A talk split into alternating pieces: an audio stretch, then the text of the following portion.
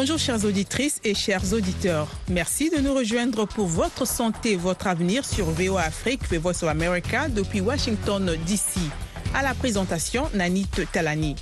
Les fièvres typhoïdes et paratyphoïdes sont des maladies infectieuses potentiellement mortelles qui surviennent le plus souvent dans des zones où l'hygiène est précaire. C'est une maladie très fréquente dans les pays en voie de développement. Que faire en cas de fièvre typhoïde? Quand consulter un médecin? Quels sont les symptômes ou les signes de fièvre? Quels sont les modes de contamination? On ne peut pas parler de la fièvre typhoïde sans fièvre. Les autres symptômes, vous pouvez avoir des troubles digestifs, alternance, diarrhée ou constipation, ou les deux à la fois, les insomnies, la toux, les hémorragies, céphalées. Pour en discuter, nous serons avec le docteur Timothée Kieba, médecin directeur à l'hôpital Didjofa dans la province du En République démocratique du Congo. Après cette discussion sur la première partie consacrée à la fièvre typhoïde, vous suivrez dans la deuxième section de notre émission Carnet de santé avec Linor Moudou.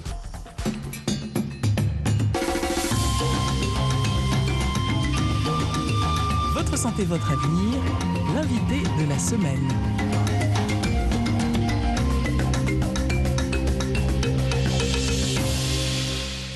Nous vous proposons maintenant de suivre notre discussion avec le docteur Timothée Nkieba. Vous suivez votre santé, votre avenir sur VOA Afrique. Bonjour docteur. Bonjour madame. Aujourd'hui, nous Bonne allons... année. Merci beaucoup docteur. Nous allons parler Merci. de la fièvre typhoïde. Nous allons commencer avec une question qui vient de la RDC, Pascal Mungangouzi, qui veut savoir euh, ce qui est à la base euh, de la fièvre typhoïde. Au fait, euh, la fièvre typhoïde fait partie des maladies fébriles transmissibles et causées par euh, certaines bactéries du genre euh, Salmonella. Ce sont des maladies qui sont principalement dues à des fièvres et ces fièvres-là sont causées par des bactéries qui sont principalement des Salmonella. Les salmonella qui causent la fièvre typhoïde sont principalement de trois catégories les salmonella typhi, les salmonella paratyphi A et B et même les salmonella paratyphi C. C'est principalement ces germes-là qui causent la fièvre typhoïde. Ensuite, nous avons euh, une question qui vient de Gilbert Onessim Kassinga depuis le Kassai oriental en RDC. Mais c'est aussi la même question que beaucoup d'auditeurs ont posée.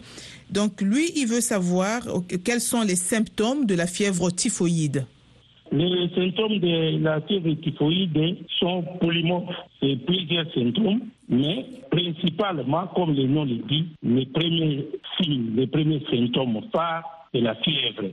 On ne peut pas parler de la fièvre typhoïde sans fièvre. Ça, c'est la première chose. Les autres symptômes dépendent de la phase de l'évolution de la maladie. Donc, j'ai dit principalement la fièvre, vous pouvez avoir des troubles digestifs en général, alternance diarrhée ou constipation, ou les deux à la fois. Vous pouvez avoir euh, les insomnies, vous pouvez avoir la toux, vous pouvez avoir euh, des épistaxis ou des hémorragies, vous pouvez avoir euh, de l'asthénie physique, des céphalées, c'est l'ensemble de tous ces signes-là, mais surtout, surtout, la fièvre qui est l'élément capital dans euh, la maladie appelée fièvre typhoïde. Merci. Et en cas de fièvre typhoïde, lorsqu'on a constaté tous ces symptômes et qu'on est convaincu qu'il s'agit certainement de la fièvre typhoïde, qu'est-ce qu'on doit faire immédiatement? Normalement, quand on a la fièvre typhoïde, on doit se faire consulter. Ça, c'est l'idéal parce qu'on ne peut pas se déclarer avoir la fièvre typhoïde by Québec. On a des signes, vous allez vous faire consulter.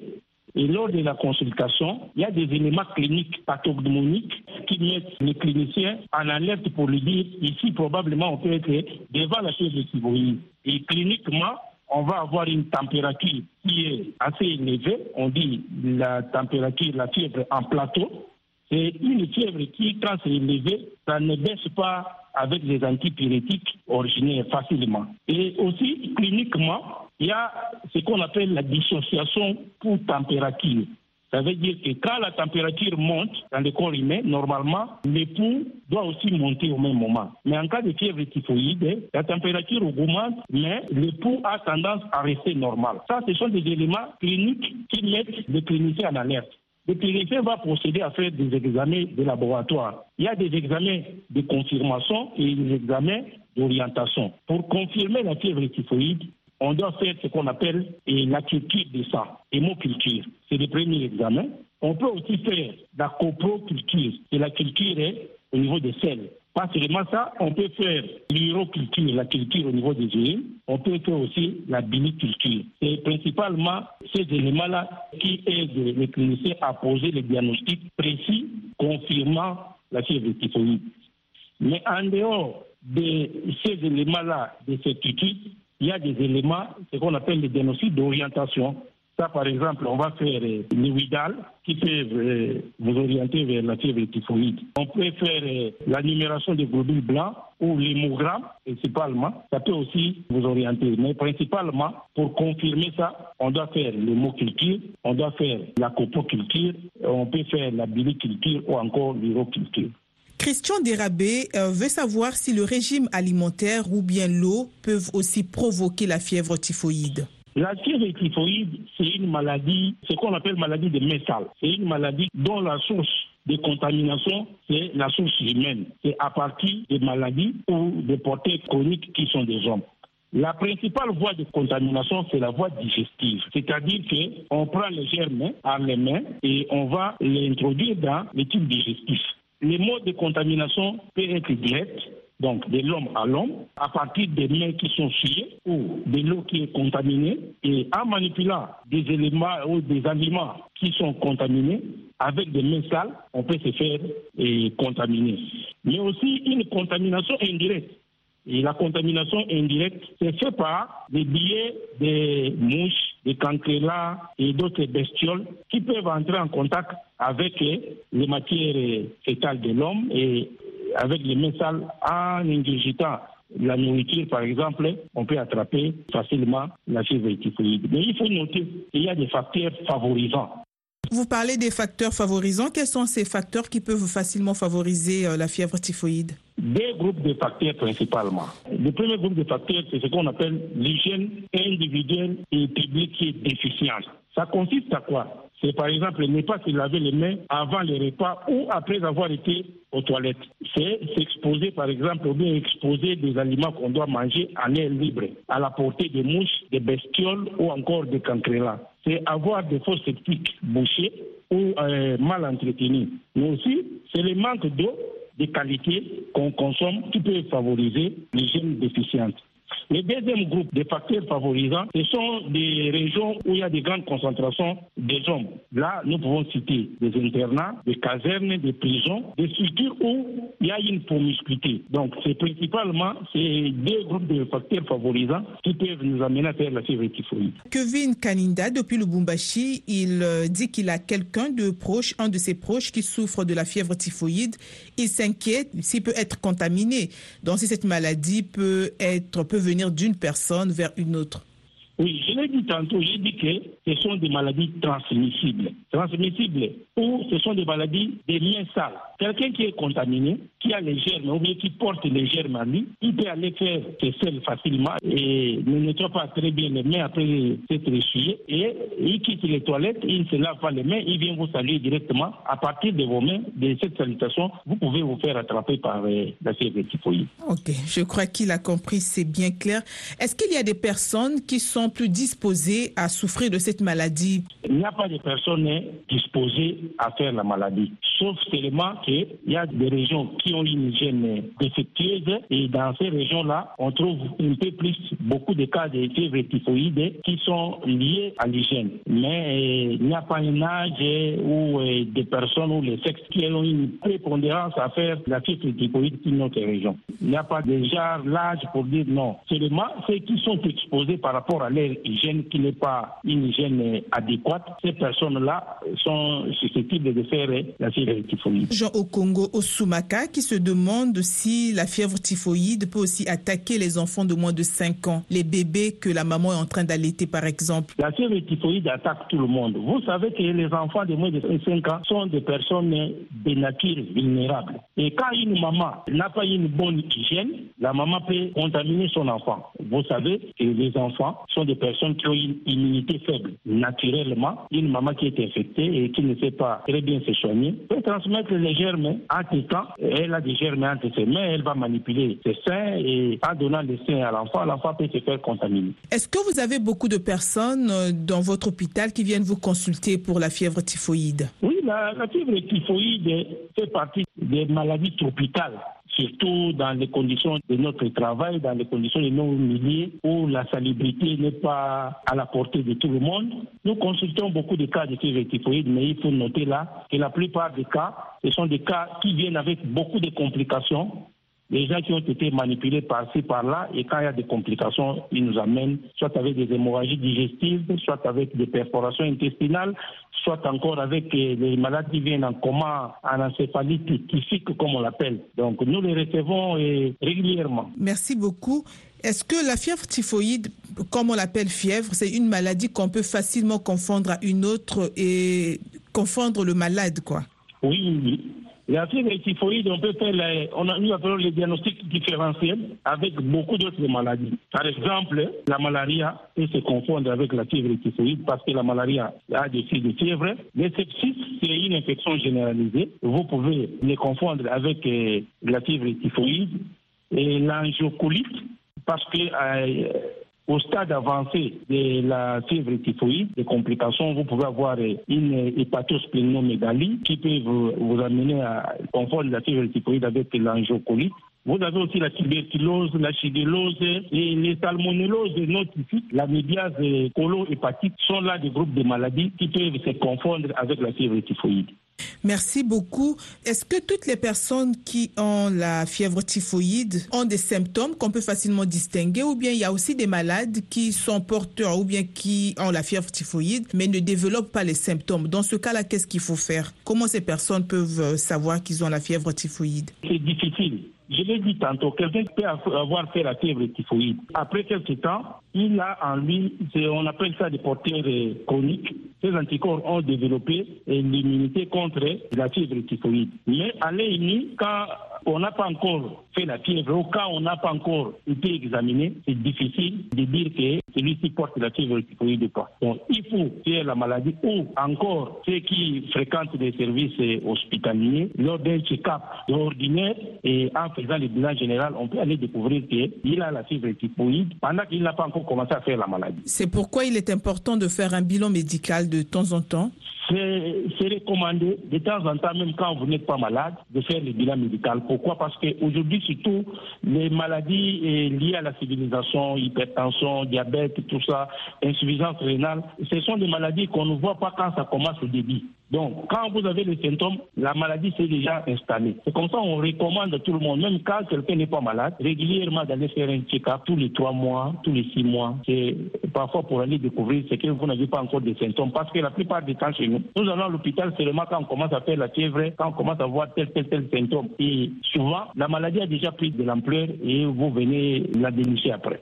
Merci beaucoup, docteur. Je pense que à cause du temps, nous allons nous arrêter ici. Mais prochainement, nous allons, nous promettons aux auditeurs que nous allons revenir avec euh, le docteur Timothée Kiba pour aborder la deuxième partie de cette émission parce que beaucoup d'auditeurs ont aussi posé les questions concernant le traitement, la prévention de la fièvre typhoïde, mais aussi les complications qu'une fièvre typhoïde mal traitée ou non traitée peut entraîner dans la vie d'une personne. Merci beaucoup. D'accord, nous vous remercions, docteur. On se donne rendez-vous à la semaine prochaine. Merci. C'était notre discussion avec le docteur Timothée Keba, médecin directeur à l'hôpital d'Idjofa dans la province du Bandundu en République démocratique du Congo. Notre discussion a porté sur la fièvre typhoïde. À présent, carnet de santé avec les normes doux. Cette semaine, dans Carnet de santé, Comment le changement climatique affecte-t-il notre santé? Nous jetons un regard. La directrice de l'OMS pour l'environnement, le changement climatique et la santé, le docteur Maria Nera, nous en dit plus sur l'impact du changement climatique sur la santé. Enfin, un jeune artiste photographe ghanéen nous fait découvrir l'impact du changement climatique sur la santé mentale à travers ses prises de vue. C'est dans cette édition de Carnet de santé.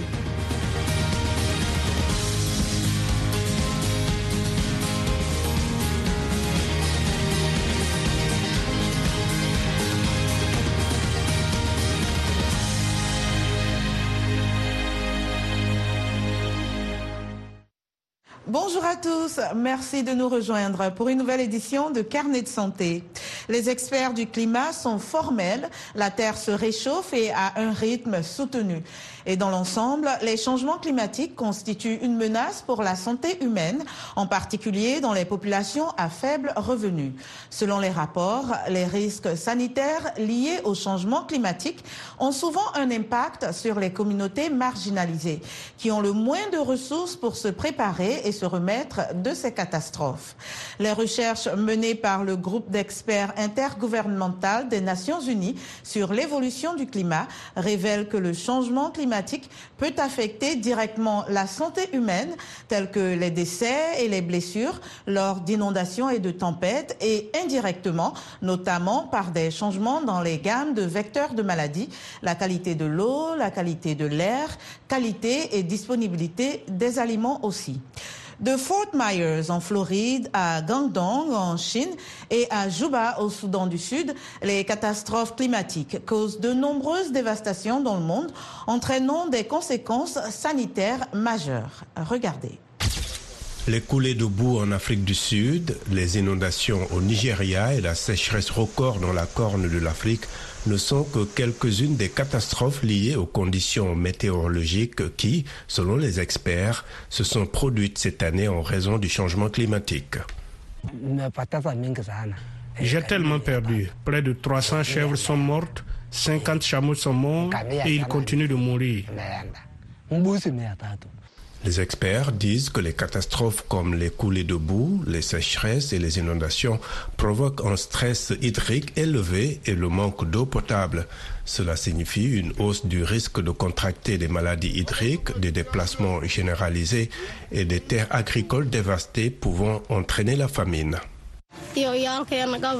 Je n'ai jamais vu une telle sécheresse auparavant, car il n'y avait pas d'endroit où travailler pour nos enfants. Mais nous prions Allah de surmonter cette sécheresse. Ma maison est inondée, ma communauté est inondée, les gens souffrent, pas d'eau potable, pas de lumière. En fait, c'est une situation terrible. Les études montrent qu'il s'agit de la pire sécheresse que la région ait connue en 40 ans. Selon des responsables locaux du camp de réfugiés de Dadaab au Kenya, les enfants réfugiés somaliens qui sont arrivés au camp au cours de l'été souffraient de malnutrition, mais ce n'était pas le seul problème de santé. Deux tiers de nos patients qui viennent, surtout les enfants, souffrent de malnutrition sévère à l'hôpital. Nous avons beaucoup de cas d'infection de voies respiratoires, nous avons beaucoup de cas de diarrhée. Pour le moment, nous n'avons pas de cas confirmés de choléra, mais nous sommes en état d'alerte maximale en raison de l'épidémie en Somalie. Une épidémie de rougeole s'est déjà déclarée et maintenant nous vaccinons tous les nouveaux arrivants jusqu'à l'âge de 29 ans. L'Organisation météorologique mondiale estime que 250 millions de personnes seront touchées par des catastrophes climatiques d'ici 2030. Et l'ONU rapporte que moins de la moitié de la population africaine a accès à des systèmes d'alerte précoce pour faire face à ces catastrophes et ce sont les plus vulnérables au changement climatique.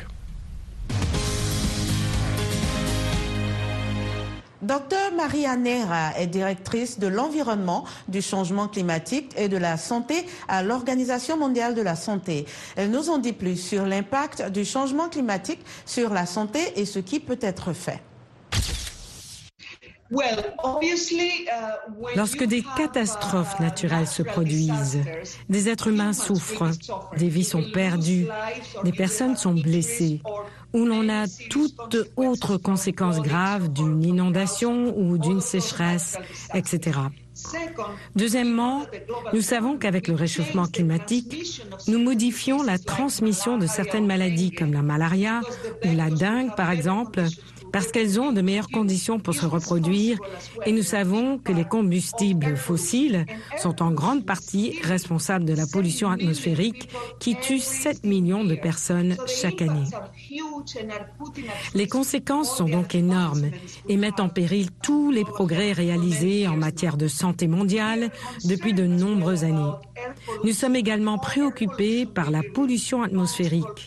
L'augmentation de la pollution atmosphérique peut entraîner une augmentation des cas d'asthme, des maladies pulmonaires obstructives chroniques, des accidents vasculaires cérébraux, des maladies cardiovasculaires et bien sûr des millions de décès dont souffre déjà l'Afrique en raison des niveaux de pollution de l'air que nous respirons.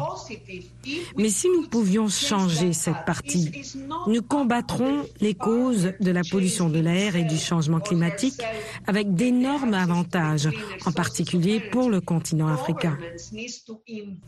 Mais ce n'est pas à l'agriculteur de se changer lui-même afin d'accéder à des sources d'énergie plus propres. Les gouvernements doivent investir dans différentes sources d'énergie et cesser de dépendre des combustibles fossiles. Sur un continent comme l'Afrique, l'énergie solaire est gratuite et les capacités sont très riches. La technologie devient plus abordable, l'accès aux panneaux solaires devient plus facile pour chacun d'entre nous. Donc, si les gouvernements veulent investir, ce sera un investissement stratégique de bon sens qui protégera la santé humaine. Mais en plus de cela, il s'agit de protéger l'économie et la capacité d'être plus durable tout en réduisant les conséquences du changement climatique. Il y a de petites choses que vous pouvez faire comme recycler, réduire si possible l'utilisation du bois ou du charbon pour cuisiner. Si vous avez la possibilité d'utiliser autre chose, faites-le, car sinon c'est très polluant et cette pollution atteint vos poumons et passe de vos poumons au reste du corps. Mais je sais que parmi toutes ces mesures, les plus importantes doivent être prises par des hommes politiques ou des représentants gouvernementaux de haut niveau en collaboration avec la communauté internationale qui choisissent ensuite ce qui convient le mieux à leur population. Nous devons nous assurer que les dirigeants respectent leur engagement de ne pas aller au-delà de ce degré 1,5, ce serait un désastre, non seulement pour la planète, mais aussi pour la santé humaine.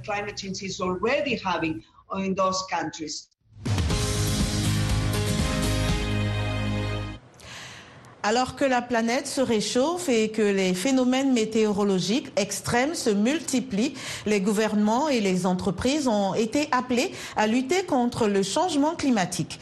Quelles sont les solutions pour lutter contre ce changement? Regardez.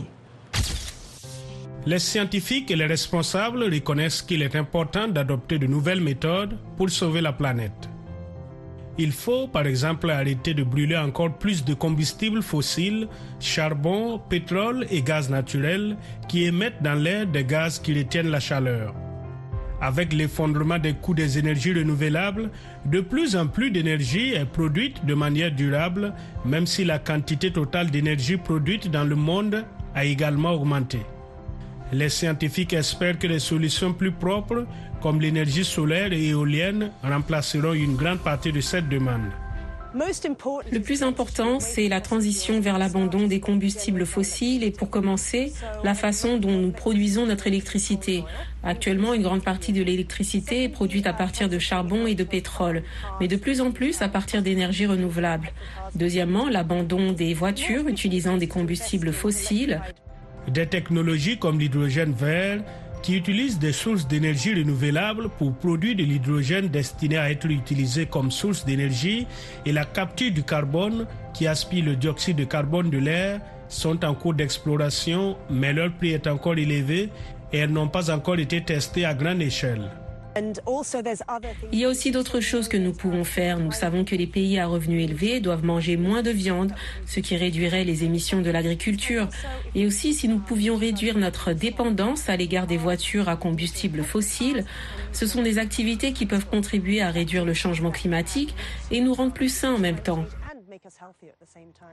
Les experts pensent qu'il faut également réduire les émissions d'un gaz à effet de serre qui est environ 25 fois plus dangereux que le dioxyde de carbone, même dans l'atmosphère que pendant une douzaine d'années.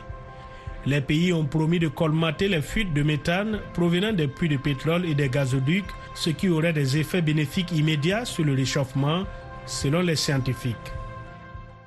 Si nous parvenons à réduire nos émissions, nous aurons une population en meilleure santé, car la réduction des émissions dues aux combustibles fossiles entraînera une diminution de la pollution atmosphérique.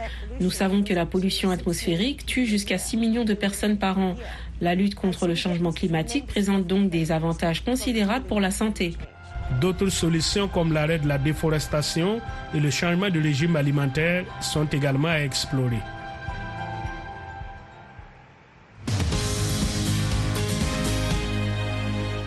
Elroy Salam est un jeune artiste photographe ghanéen.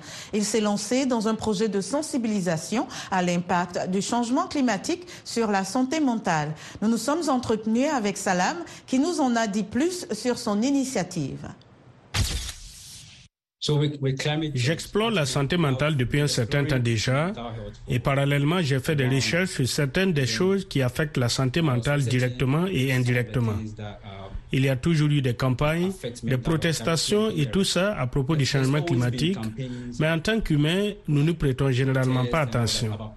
Et j'ai été un coupable parce que j'avais l'impression que ça ne me touchait pas directement, même si j'ai vu tout ce qui se passe. En ce qui concerne le changement climatique, je pense qu'il s'agit d'un phénomène naturel que nous, les humains, avons créé pour nous-mêmes et qui pourrait éventuellement entraîner notre extinction. J'ai eu une expérience où j'étais en public et les gens se disputaient tout près.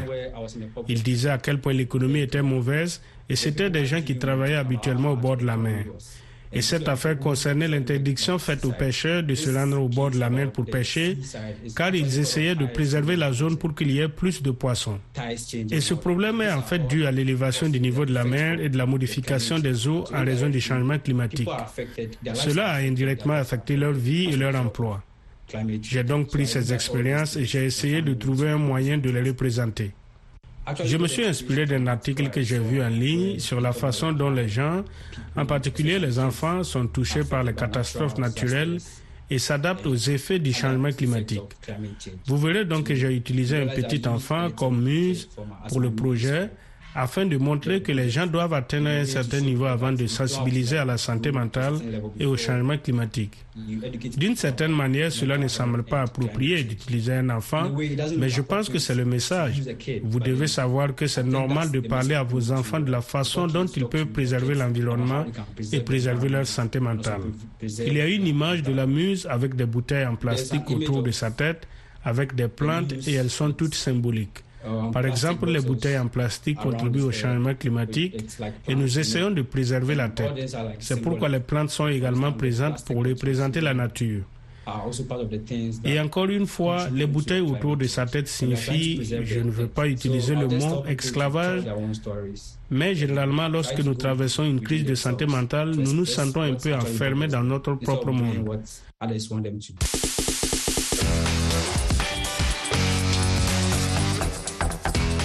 C'est la fin de votre santé, votre avenir. Nous avons parlé de la fièvre typhoïde, notamment des symptômes, des modes de transmission et aussi de ce qu'il faut faire lorsque survient cette fièvre.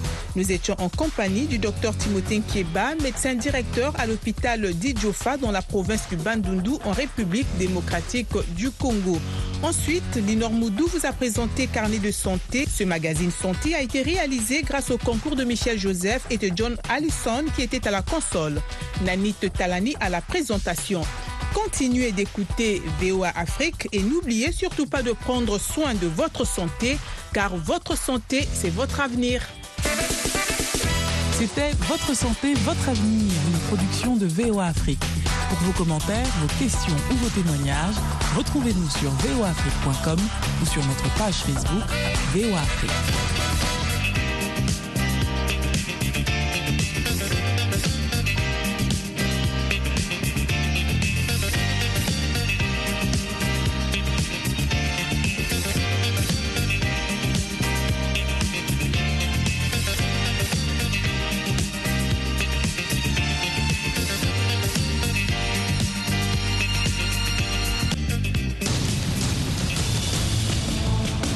plus de nos programmes sur FM et ondes courtes, VOA Afrique est en votre compagnie 24 heures sur 24 sur Internet.